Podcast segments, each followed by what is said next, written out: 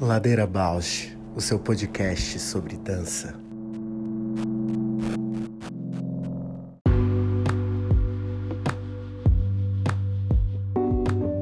Olá, eu sou a Juliana Alves e este é o Ladeira Bausch, um encontro semanal para mover pensamentos de corpo, com temas que nem sempre vão para cena, sem glamour e sem mito.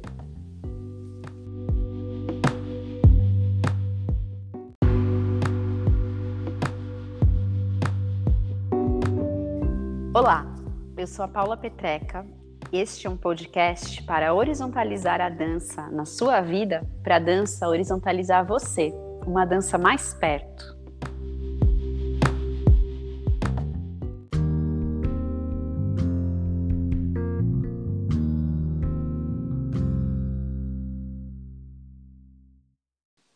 Alô? Alô, tudo bem? Está me ouvindo bem? É, hoje você viu que caiu, caiu um monte de rede social. É, tá sinistro com tudo, né? Uhum. Acabei de. Bom, hoje é 19 de março, uma sexta-feira, 21, aqui em Curitiba. Acabou de ser decretado aqui um, um coisas bem mais rígidas de isolamento. É, é, é aquela coisa, né? Que bom e que dureza, né? Nesse momento que tá todo mundo cansado agora, que, que resolvem fazer essa medida mais dura. Ah, mas precisa, não sei. Aqui, aqui tá maior polêmica. Tem as cidades ao redor de São Paulo estão pressionando o governo para tomar medida mais rígida e o governador não quer tomar, né? Enfim. E aí fica nesse meio de caminho, né? Mais vulneráveis, super, né? Se. Exato. É super tensa a situação, né? É, faz essa imagem, assim, sabe? Que hoje eu fiquei fazendo algumas pesquisas, assim, essa imagem histórica mesmo, né? Esses acontecimentos na humanidade, assim, né?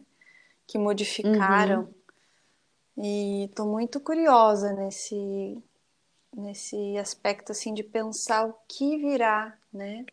E especialmente na dança, o que virá disso. É porque isso afeta o corpo, né? É muito confinamento mesmo. Acho que isso vai produzir um movimento que a gente ainda não tem ideia, mas que vai vir dessa outra sensação, né? Que a gente está treinando não voluntariamente. Eu fico curiosa sobre como que a gente vai voltar a se socializar presencialmente, porque essa sociabilidade virtual, ela muda o nosso hábito de percepção, né? A maneira como a gente vê, como a gente ouve, como a gente fala. E aí fico pensando re- retornar para o presencial. Eu, eu tenho feito um confinamento muito restrito desde o ano passado. E as poucas vezes que eu encontrei alguma pessoa conhecida, que foi, sei lá, uma situação médica que eu precisei de uma pessoa para me acompanhar, uma consulta, foi muito estranho encontrar essa pessoa conhecida, sabe? Não poder tocar, não, não saber nem o que fazer, né? Como que cumprimenta, como que interage. Uhum.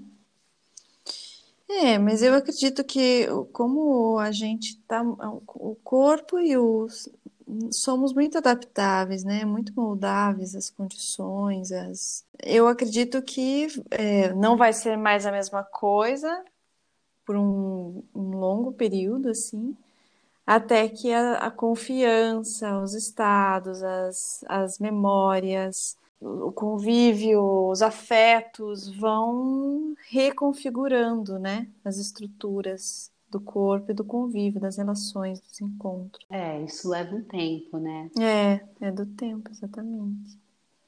Eu fico pensando num, num, como você falou, né, das questões históricas, de como é histórico esse momento, desses traumas que são traumas geracionais, como que a gente cura também, né, geracionalmente. Então, sabe que daí eu comecei a fazer uma pesquisa aqui, é, comecei a entrar numa pesquisar assim, né, amadoramente assim no Google.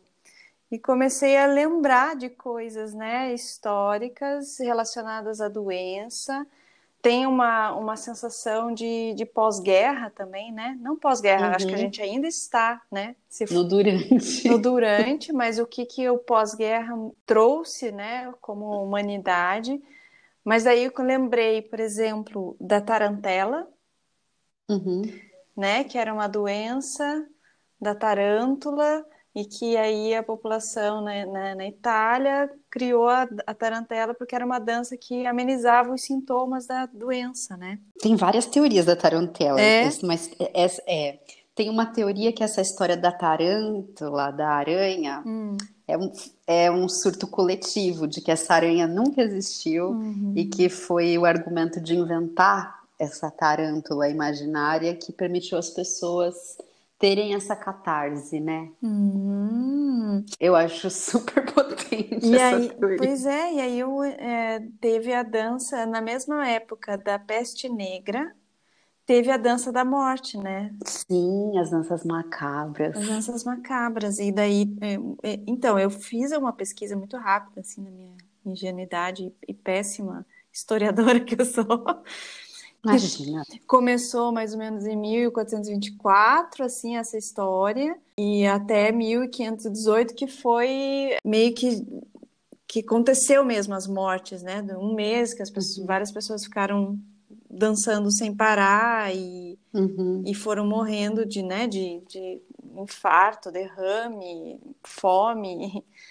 E o surto que, que diz que é, é, eles falam mesmo que é a, é a epidemia da, da, da, dança. Da dança, é. é. Epidemia da dança, da dança, A praga da dança. Pensa. Aí isso também me fez pensar né, em outros lugares, né? Mas sabe o que eu penso? Sim, hum. agora falando disso da praga da dança. Meu, assim, os ataques de ansiedade que muita gente tem, já teve, sabe o que que é? As síndromes do pânico. Uhum. O quanto isso está acontecendo em larga escala, só que todo mundo camuflando, né? De repente você encontra alguém e fala, nossa, eu tive isso, e começa a descrever. Aí, sei lá, eu já tive isso, ainda tenho medo de ter novamente. Uhum. Parece que é esse mesmo lugar, assim, do corpo, sabe? Que o corpo precisa de um movimento convulsivo, sabe? Uhum. Só que a gente ainda tá ali tolhendo, acho, né, socialmente, e aí ganha esse nome patológico. Ou mesmo a histeria, né, Ju, se a gente pensa no início do século, uhum. final do século XIX, as mulheres todas eram... Consideradas histéricas, né? É, e, e, é, mas tinha aquela coisa muito comum da, da histeria, que era paralisar. Uhum, imobilizar, né?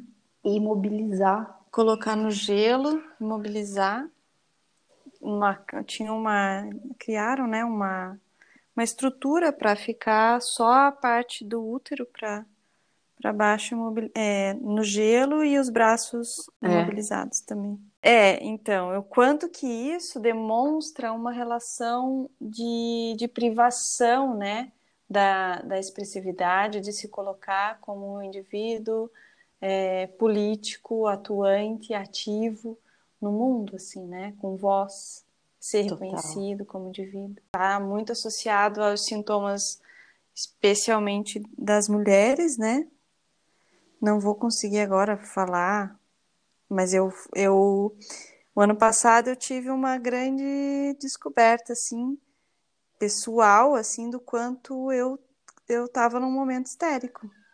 Assim, né? uhum. né? Se for considerar na época aquilo seria teria sido considerado um, uma histeria, que é teve é, é um momento que eu estava com há muitos anos, né? Não tava com, não tinha cólicas menstruais assim. E naquele período eu estava assim com muita dor, mas muita dor, uma dor assim.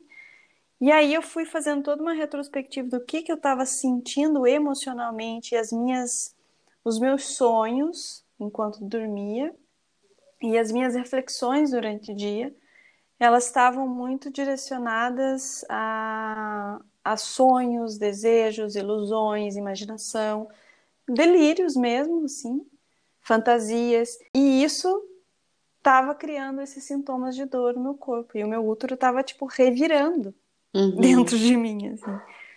E é isso, de, a grosso modo, né, pode ser considerada a histeria. Essa criação de sintomas, né? Uhum. É, é uma, uma relação conturbada com o real, né? Como você fala, que estava uhum. nesses sonhos, nesse... mas que na verdade também a gente lê essas coisas como doença, porque talvez socialmente a gente não acolha, né? Não, exato, é porque elas elas estavam sendo provocadas por um lugar de não poder dar vazão, não poder canalizar, não poder me confrontando com diversos lugares de opressão, de inibição, é, simbólicos que fossem, mas que foram me trazendo esse tipo de sintoma. Eu fui criando sintoma. E é uma ação auto, tipo, como se fosse auto destrutiva, né? Super. Só que é socialmente, você é, é fruto daquele ambiente, fruto da, da sociedade, é social, é tá embutido nesse, é um comportamento, né? A outra coisa que eu vi é, por exemplo, pensei, né, no butô. Uhum, Também é uma dança né? pós-guerra e de um cenário completamente devastado, né? Que é o que a gente vai ou a gente já está passando agora, assim, né? Do luto, uhum. de renascer a partir de um estado quase harmonioso com a morte, assim, né? Uhum. Nunca pensei assim, mas aliado da morte. Então, já que estamos nesse lugar, já que estamos nesse, nessa situação, que eu acho que o Butô veio daí, né? Já que uhum. somos mortos mesmo, estou sobrevi sobrevivi, mas a minha alma tá morta, vou dançar isso com a melhor das intenções. Nossa, total, Ju, que da hora você trazer essas memórias. Não, mas porque eu fico pensando muito assim, gente, o que que vai vir daí, né? E aí acho que a gente não vai dar conta, né? A gente uhum. não dá conta agora, porque a gente só vai saber o que vai surgir daqui a muitos anos, né? Refletindo o que que tá vindo, o que que realmente modificou mas. É, mas vai. eu acho que a gente já tem sintomas, né, do que está mudando na gente, tipo, pensando assim, né, de, eu ouço, eu sinto, menos vontade uhum. de estar tá numa dança que é espacializada, vai, digamos isso. Uhum. Acho que talvez isso é um, algo que o corpo já vai dizendo do que a gente está enfrentando uma dança que precisa de toque, então, né, que tem essa necessidade de pele, de contorno, de uma suavidade. Não sei o que vai ser, mas assim, eu acho que se a gente vai intuindo no corpo, essa linguagem vai se dizendo, né? Vai demorar anos para ela virar linguagem, mas já tem umas coisas latente. Já anunciam, né? Já anunciam, com certeza. A grande questão é a gente confiar e fazer isso, que provavelmente é isso, né? Quando aparece um butô, quando aparece uma tarantela, uma dança macabra, aquilo é muito chocante para o que existe uhum. no momento.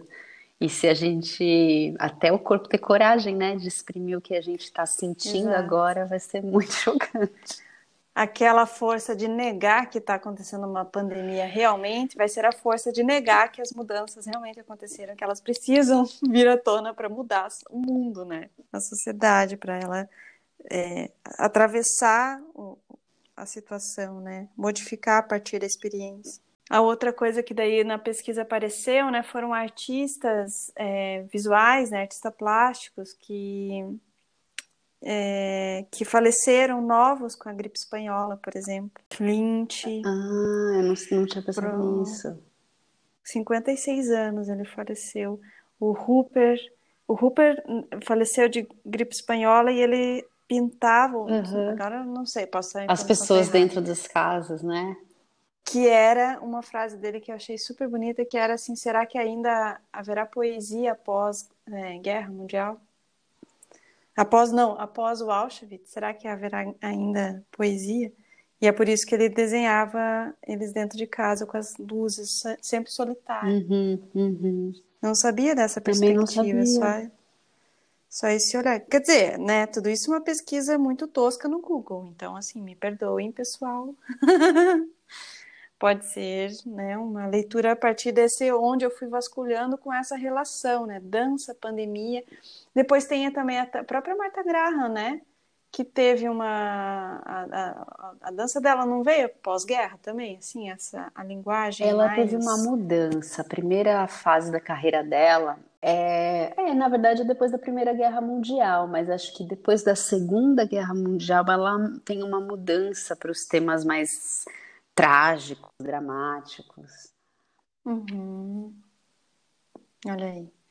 E aí, nessas buscas, eu achei ali um, uma que, que eu te mandei, uhum. a bailarina de Auschwitz, Edith Eva Eger. Achei demais saber mais dela e eu ver que ela, ela usa a experiência de ter sido bailarina, né, na, nesse momento, né, do uhum. holocausto, assim, o quanto que ela, um pouco que eu li, assim, ela falou, eu dancei para o anjo da morte, e que eu acho que aí me faz relação com essa coisa do butô também, assim, o quanto a dança esteve presente no momento crucial, assim, divisor, divisor de, né, de, de, uma, de uma sociedade, de um mundo, de uma humanidade, assim, histórico, e que na vida dessa bailarina, a dança foi a... Dela fala, assim, né, o quanto que ela, ela poderia é, usar o passado para se vingar, usar né, o presente para se vingar do, do passado ou para modificar o futuro. Assim. Que lindo! Nossa, eu quero saber muito mais dessa. Nossa, sim. Dessa escritora. Uhum. E daí eu fui pesquisar, né, tentando fazer aqueles gráficos que a gente fala de equidade uhum. e representatividade.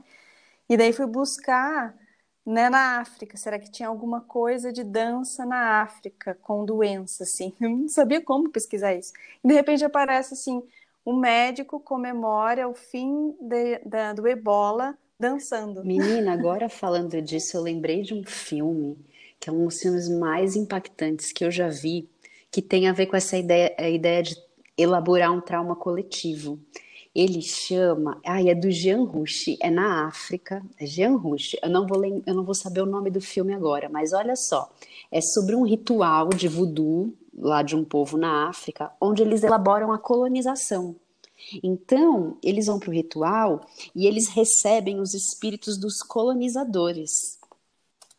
É muito assombroso. E aí, a finalização do ritual, se eu não me engano, esses colonizadores incorporados, né, matam um cão, matam os animais e comem aqueles animais. E aí o filme é feito com um olhar francês também, né, que aí coloca isso num lugar exótico, mas eu fico pensando assim, meu Deus, eu fico pensando até porque tinha a ver com as coisas que eu estava movendo para essa minha última criação, né? Como que é vestir a pele do vilão? Como que é se colocar no lugar desse outro, né? E, e nesse filme eles uhum. fazem isso como uma maneira de poder elaborar esse trauma. Vou até procurar Nossa. o nome do filme. E aí lembrei de outra coisa, você falando de África também, né? Tô pensando aqui que tem o Mulu, que é um, um orixá ligado, né, à doença, aquele que é todo coberto de palha. E, uhum. e as danças de orixá, pelo menos o que eu já experimentei, são muito simbólicas. Por acaso eu nunca experimentei dança de Omulu, agora eu fiquei pensando como será que é a dança do Omulu. Mas, por exemplo, a dança do Oxóssi, que é o caçador, você tem vários gestos de caça, vários gestos de distribuição né, dessa caça para a comunidade, gestos de, de braveza, de força. Então, fiquei muito curiosa para saber. Uhum a dança do Mulu. Uau, e, e daí fui também fazer uma pesquisa indígena, né? E aí eu vi algumas músicas, daí a Maria, tipo, ai mamãe, coloca, coloca, gostei dessa música, deixa eu ouvir. ah, os cantos, né, xamânicos de cura, Uhum. né? Ah, Le Maître Fou, achei. Les Hum. Maîtres Fous.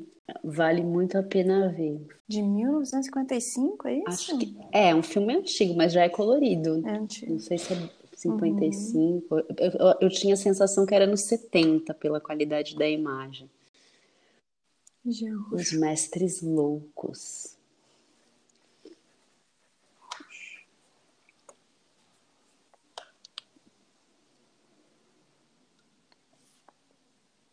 Mas sim, eu acho que acho que é muito do humano, né? Ritualizar também Uhum. as mortes, as doenças, as tragédias. Eu fico pensando como que a nossa sociedade foi ficando tão separada dessas coisas, né? Tão desacralizada, desencantada. É, eu estava ouvindo esses dias uma psicanalista falando, né, sobre os problemas, os transtornos que estão acontecendo, né, durante o isolamento, durante todo ano, e daí a desesperança, né, que começa, e daí agora que achava que ia passar por causa da vacina, daí volta e piora, e daí é mais um, será que vai aguentar?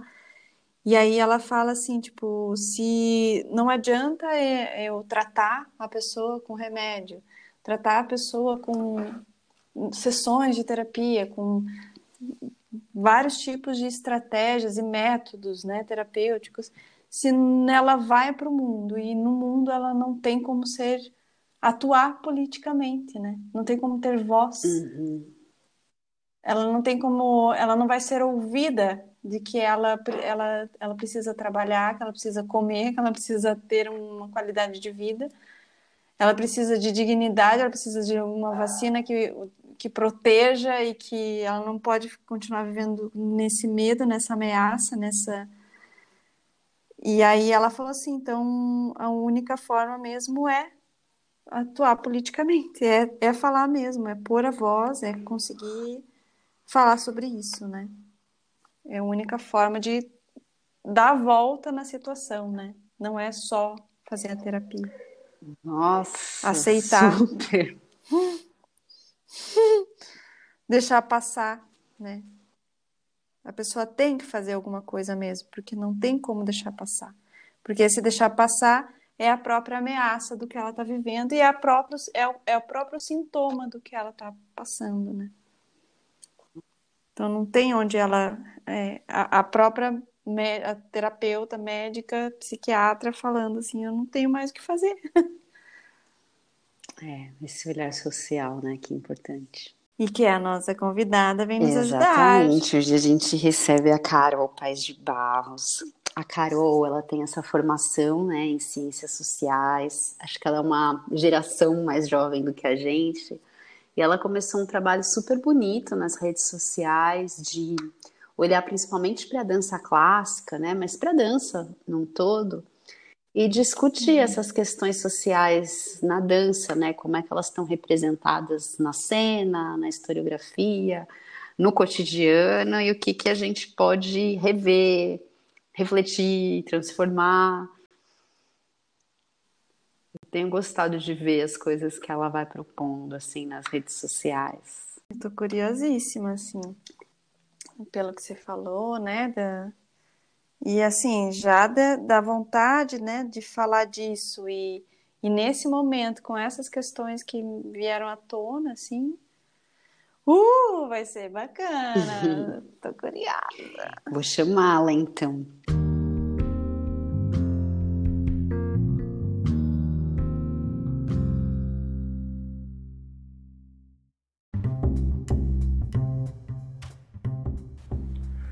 Ladeira Bausch, o seu podcast sobre dança. Olá, Carol. Bem-vinda, Carol. Tudo bem? Obrigada. Vamos lá. Tá, então eu vou pedir, Carol, para você se apresentar, falar um pouquinho quem você é, quem você faz, e, e também falar quem é você na ladeira hoje.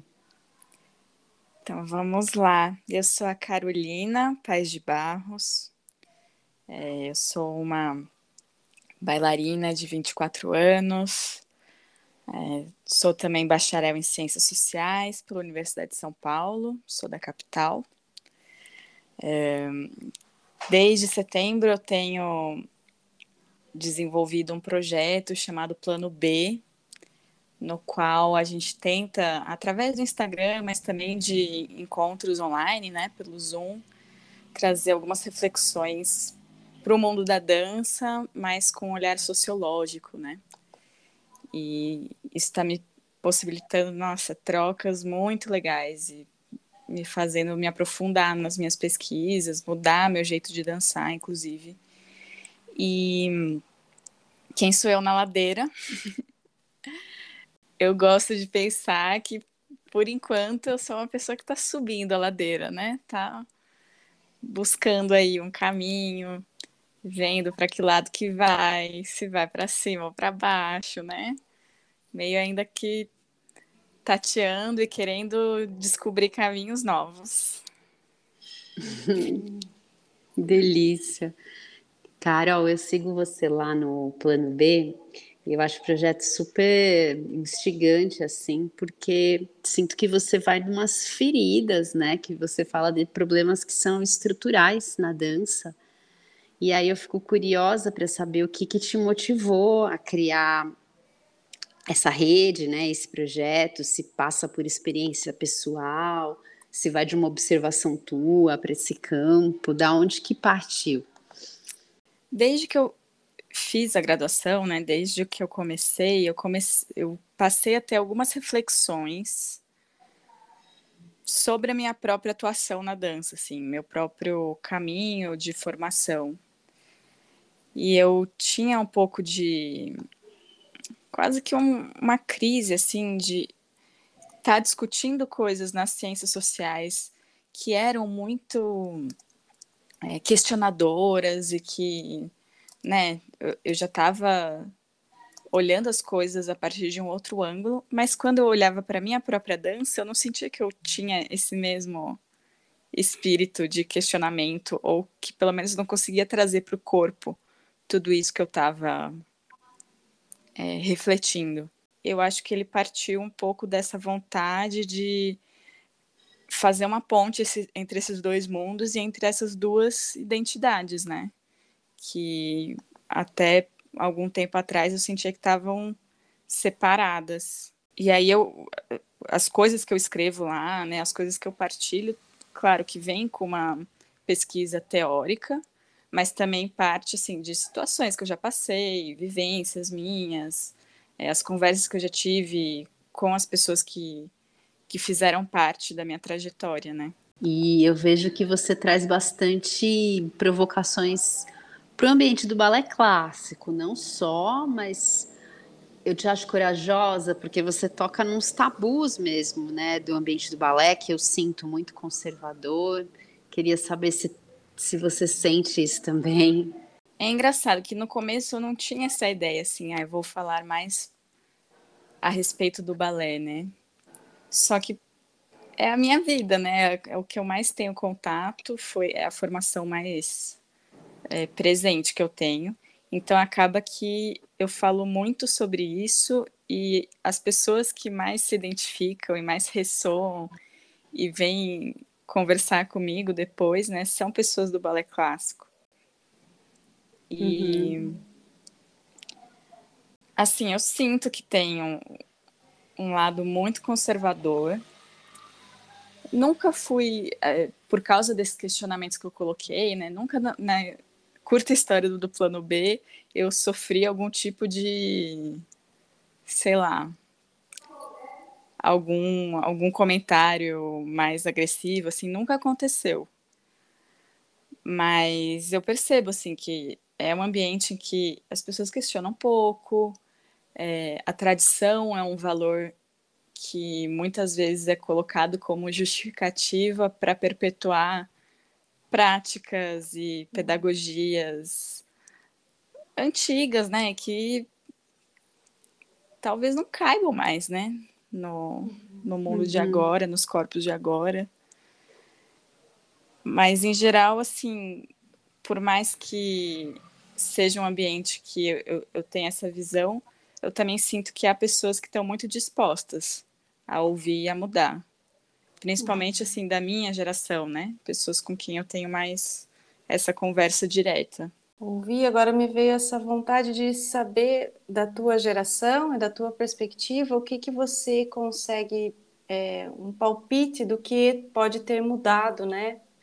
Esse ambiente, porque quando você fala desse conservadorismo, desse lugar, né, de não, não tem muito espaço para falar, não tem muito muitas pessoas que vieram falar conversar com a gente voltaram nesse assunto, né? Nesse lugar de fala do bailarino, da ensina, da dança, essa tradição, né, de, de, de mais submissão, assim. Você tem o que, que qual que é o teu palpite do que tem transformado assim socialmente a dança socialmente assim? do que você tem visto? Eu noto que tem uma preocupação bem maior com essas pautas identitárias, né? Uhum. Então, presença de mulheres, LGBTs, pessoas negras. Eu acho que isso é o que tem dado tom em geral, assim, na política, né? Que eu vejo.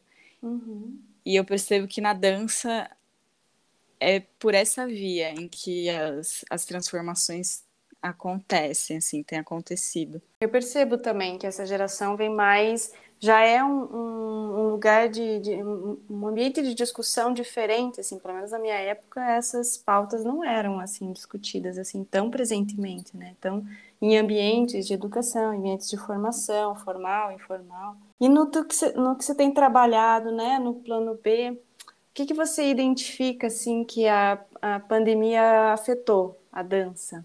que eu percebo assim, é, do, do meu, da minha experiência da uhum. pandemia, né? Que eu fui meio que levada a assumir um lugar mais criativo, mais autônomo do que antes dela, assim. Eu não sei se outras pessoas vão se identificar com isso, mas eu percebo que quando tem um, uma companhia em que a gente almeja estar o que a gente já está, ou uma instituição em que meio que é, que dá um certificado, né, um selo de aprovação do nosso trabalho artístico, parece que a gente já está colocado como bailarino num lugar um pouco mais de não vou dizer passividade dentro desses grupos, mas é um lugar diferente do que quando você está na pandemia e você está na sua própria casa. Você uhum. tem acesso a uma relação muito mais pessoal com a dança, eu acho, assim, tipo, muito mais de afetos e memórias que a própria casa pode trazer, ou ainda ter que, né, você faz os trabalhos é, de uma maneira um pouco mais solitária, né? Eu pelo uhum. menos passei a fazer videodanças e outras coisas e me permitia a criar atividade essa que eu não, não desenvolvia antes, né? E realmente entender o que, que seria uma dança minha, uma criação minha em dança, né? Isso me faz pensar também como que você acha que a dança pode contribuir pós-pandemia, né? Como que ela pode contribuir socialmente após tudo isso, assim? Pensando no é. papel da dança, né, socialmente. Uhum. Eu acredito que por a gente ser esse profissional, essa profissional que lida com o corpo e que tem essa proximidade é, que é inerente ao nosso, nosso fazer, né? Uhum. E pensando que na pandemia as pessoas estão se sentindo, as pessoas em geral, né? Não, não os bailarinos, estão se sentindo é, distantes do próprio corpo, né? Ou distantes do contato físico, do campo das sensações mesmo. Eu acho que a gente vai vir nesse nessa frente de atuação, assim, de despertar o corpo, trazer o corpo de volta pro, pro mundo, né? E eu acho que é, é, é, impossível que, sei lá, a gente como sociedade não saia um pouco traumatizado disso tudo e que isso não, não é, ouvindo você falando a palavra potência, eu penso também que há ambientes em que essa potência da dança ela pode ser tanto emancipadora quanto também, né? Ela pode ser usada como uma ela tem um poder muito grande, né, sobre a gente. Eu acho que ela pode também ser limitante em alguns sentidos. Não, não seja transposto para o próprio corpo, né? Uhum. Eu acho que a dança pode ter esse, é, esse, essa função, que pelo menos é o que eu tenho identificado, assim, é, dando aula, né? Eu tô, tenho dado umas aulas particulares e eu vejo quanto que ela tem essa capacidade de trazer um autocuidado, um conhecimento maior sobre o corpo, é, permitir que uma pessoa se expresse, né? Você dá ferramentas para alguém se expressar pelo corpo, hum. sentir coisas que ela não, não sentiria. Eu penso muito nessa função que a dança pode exercer, né? Total, salvar os corpos que sobrevivem, né? Uhum. No luto. Eu fico aqui te ouvindo, Carol, e pensando várias coisas. A primeira que está me ocorrendo é pensar nessa potência da dança mesmo, né? Tanto enquanto experiência, enquanto organização de uma expressão que é para além da linguagem mais discursiva, intelectual até, e quão libertador pode ser estar tá num contato consigo mesmo e conseguir trazer isso para o movimento. E fico pensando na potência da dança nesse ambiente mais social, né? Quantas vezes um movimento de dança num, contribui para uma organização social. Fico pensando nas danças mais periféricas, por exemplo, as danças brasileiras todas, nesse lugar de resistência, de nutrição de uma comunidade também. E aí me volta a questão assim, toda essa potência da dança, e aí parece que os ambientes mais institucionais, sobretudo de ensino, levam para um lugar muito pacificado dessa potência afetiva, dessa potência sensorial, dessa potência de conexão comunitária. E queria saber se você sente isso, se você tem alguma palpite de como transformar, principalmente os ambientes de ensino, né? Hoje mesmo é, a gente teve um curso, né, em que a gente estava discutindo hoje de manhã maneiras, hipóteses que a gente estava imaginando para criar fissuras num sistema de ensino da dança que vai muito pelo lado da disciplinarização, né?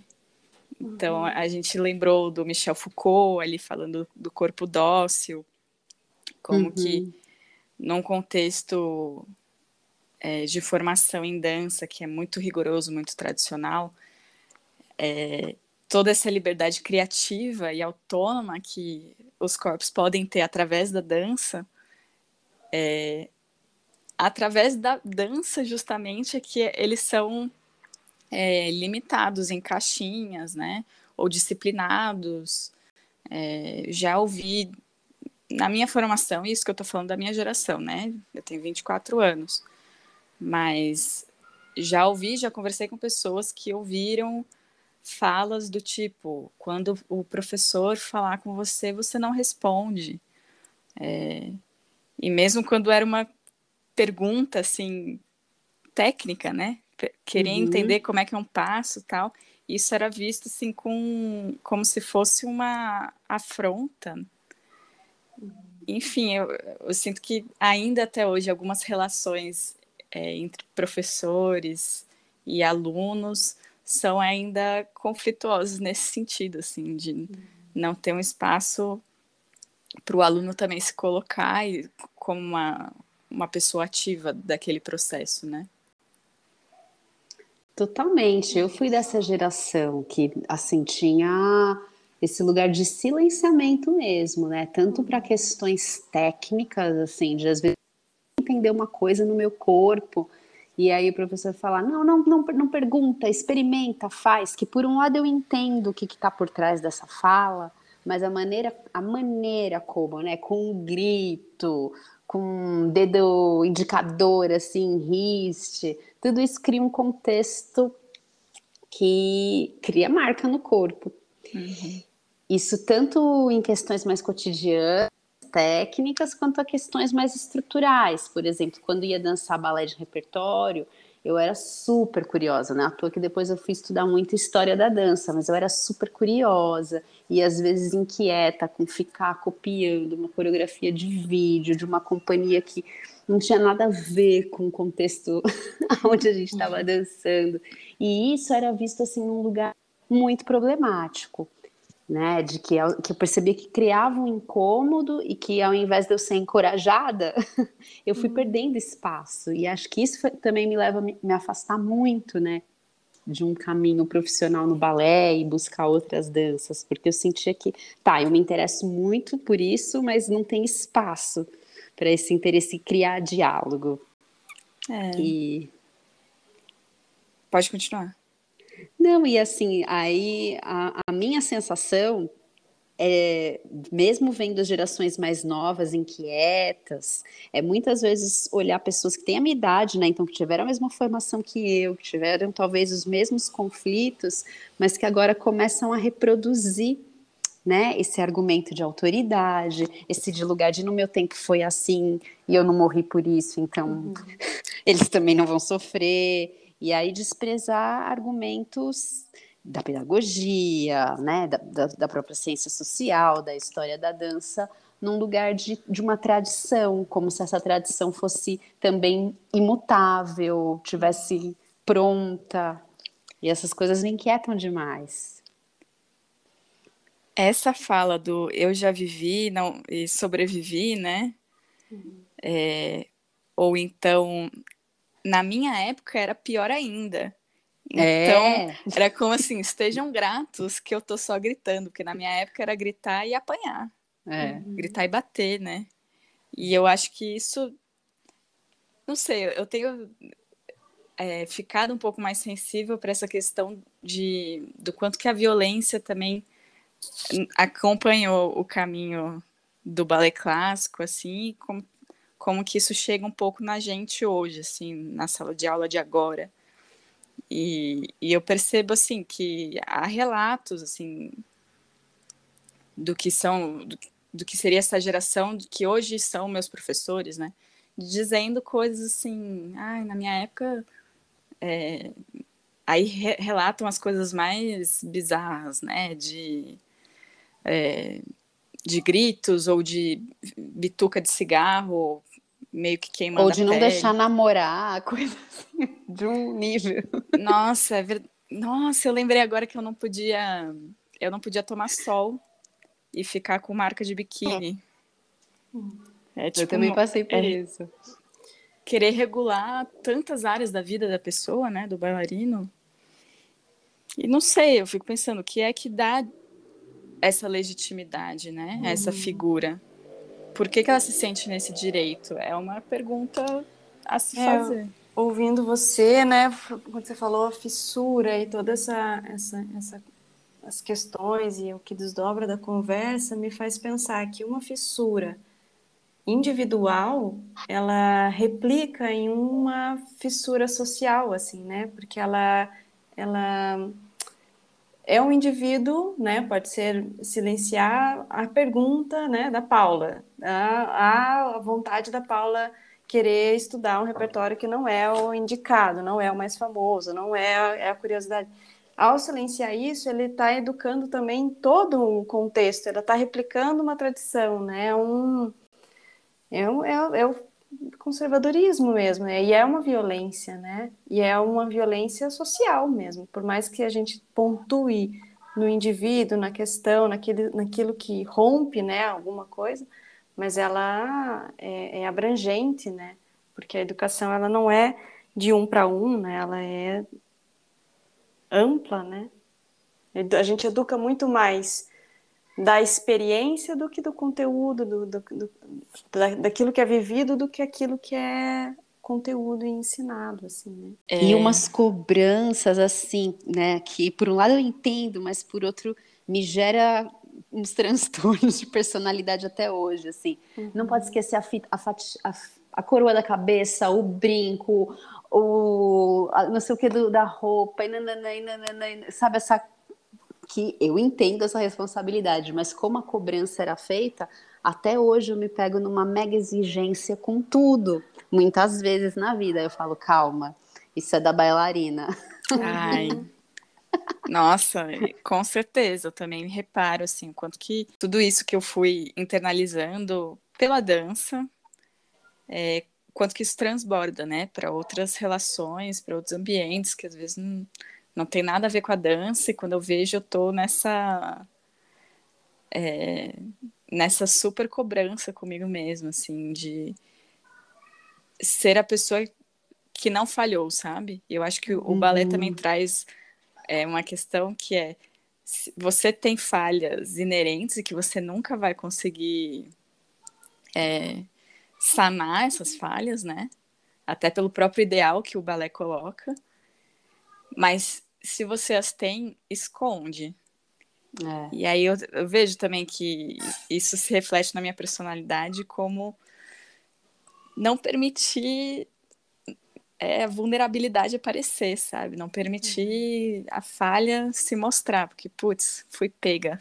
É muito interessante você pensar que você não pode falhar e isso perpetua depois, né? Porque esse, esse, essa exigência de, de você estar tá à altura de, de, do que o outro está exigindo depois, é, às vezes pode ser com, né, disfarçado e com um torcido assim, tipo, não, mas é isso que vai te fazer, né, com disciplina, é, bem, uma boa técnica, a gente acha que esse rigor vai nos levar, só que no futuro esse rigor ele vira uma autopunição, né, uma autoestima baixa, uma as consequências para o futuro, para essa é, deturpação da ideia, né, do que está sendo exigido ali realmente.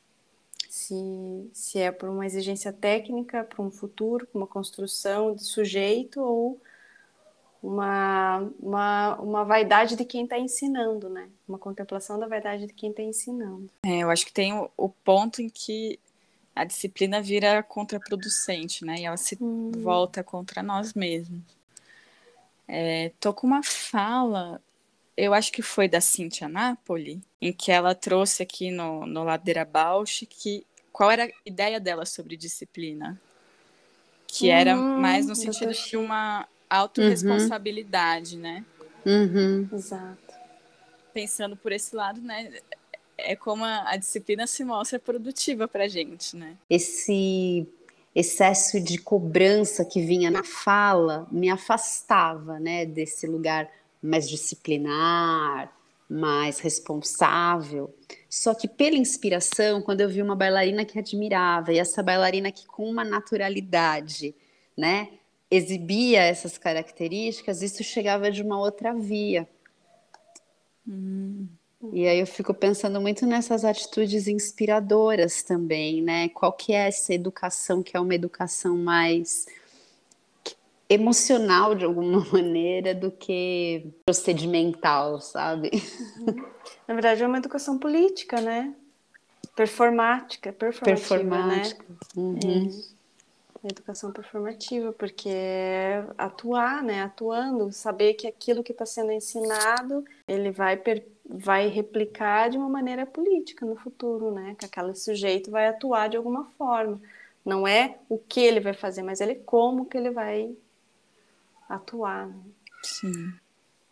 Nossa, gente. Bem, Carol, então vamos para aquele segundo momento que é você falar de um perrengue um perrengue, um perrengue da dança. É. Pensando nessa linha, assim, né?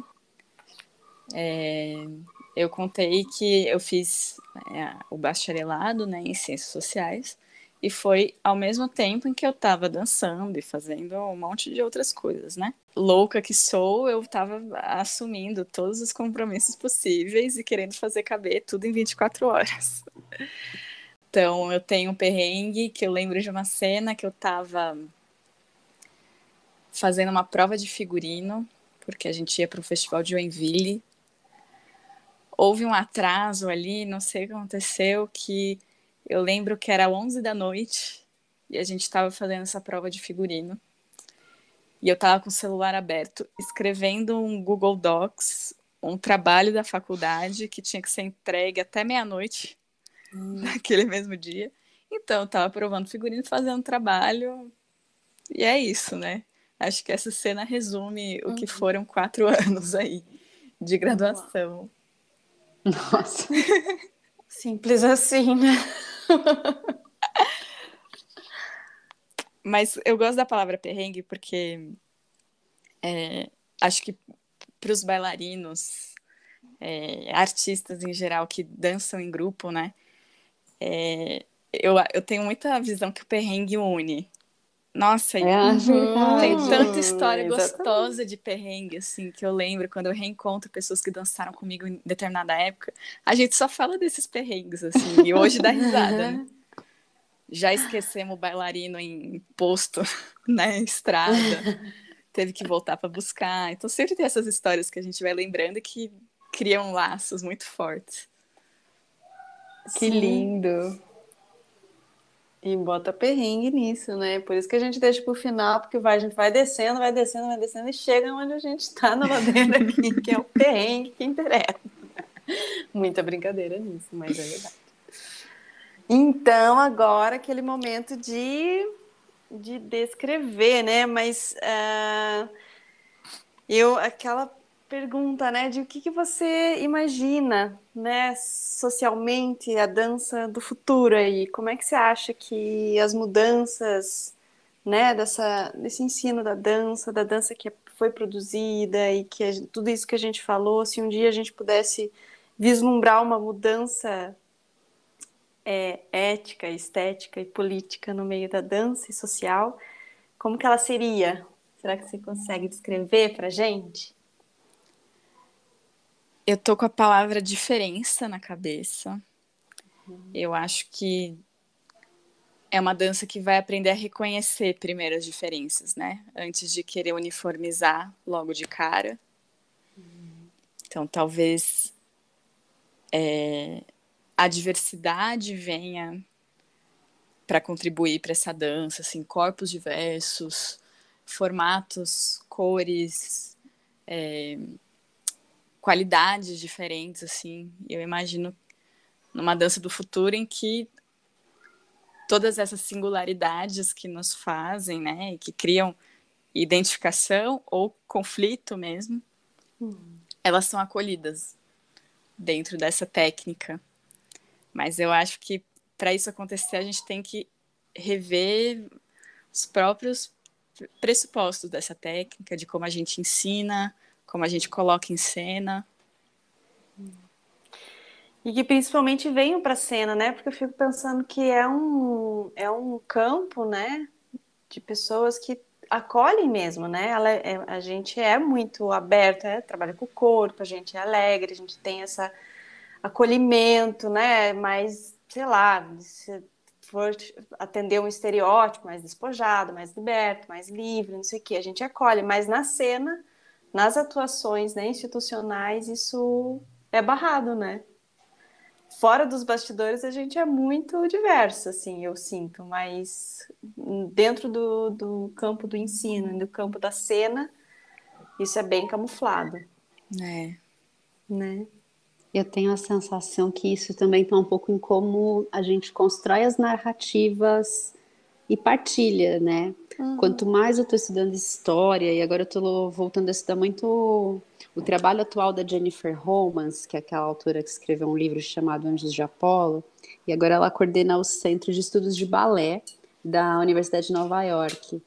E ela fala uma coisa que é muito real, né? Ela fala de balé e ela fala: olha como se a gente vê a história com mais critério, como é revolucionário como está sempre abrangendo o discurso de minoria, como, como documenta a sociedade. Eu estenderia isso para a gente pensar a dança, e aí volto a falar né, nesse lugar de potência da dança, mas muitas vezes as instituições e até a gente na fala cotidiana tende a reforçar o lugar do poder hegemônico, quando tem sempre uma dança que atravessa uma outra dança, uma dança que escapa, que está fazendo essa operação aí de revolução. Eu penso assim, mesmo quando dançava balé de festival, É, de às vezes dançar uma coreografia que pensar, vou até pensar num balé de repertório, assim, quando eu fui dançar Escravo e Mercador e começar a refletir sobre essa história de uma mulher ser escravizada por um homem, né? Aquilo, sabe quando abre um campo de universo de, meu Deus, que que é isso? Que história é essa? E só que às vezes acho que a lente não fica nesse nessa perspectiva, né, do que que a arte propõe de revolução e a gente fica só reproduzindo os padrões. É, eu acho, foi uma coisa também que a gente discutiu hoje de manhã, que eu acho legal trazer, assim, que quando a gente fala de balé e faz uma crítica a respeito dele, é, corre esse risco, né, de dizer, ah, não, então tudo que é balé conservador, joga fora.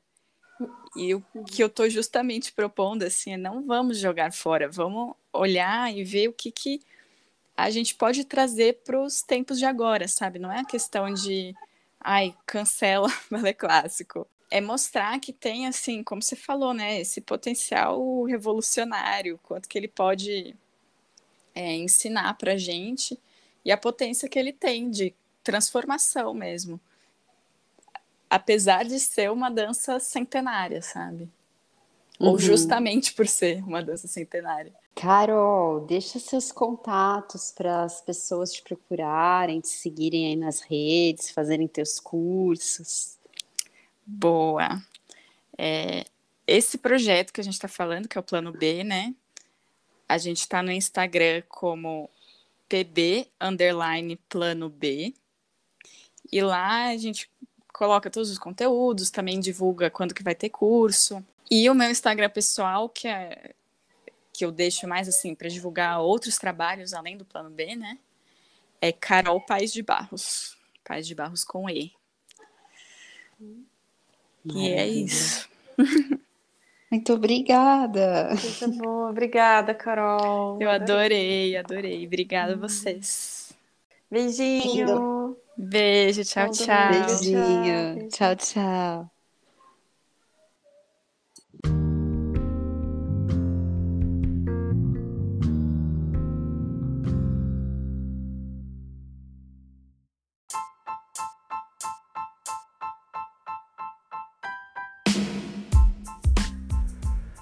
Ladeira Bausch, o seu podcast sobre dança.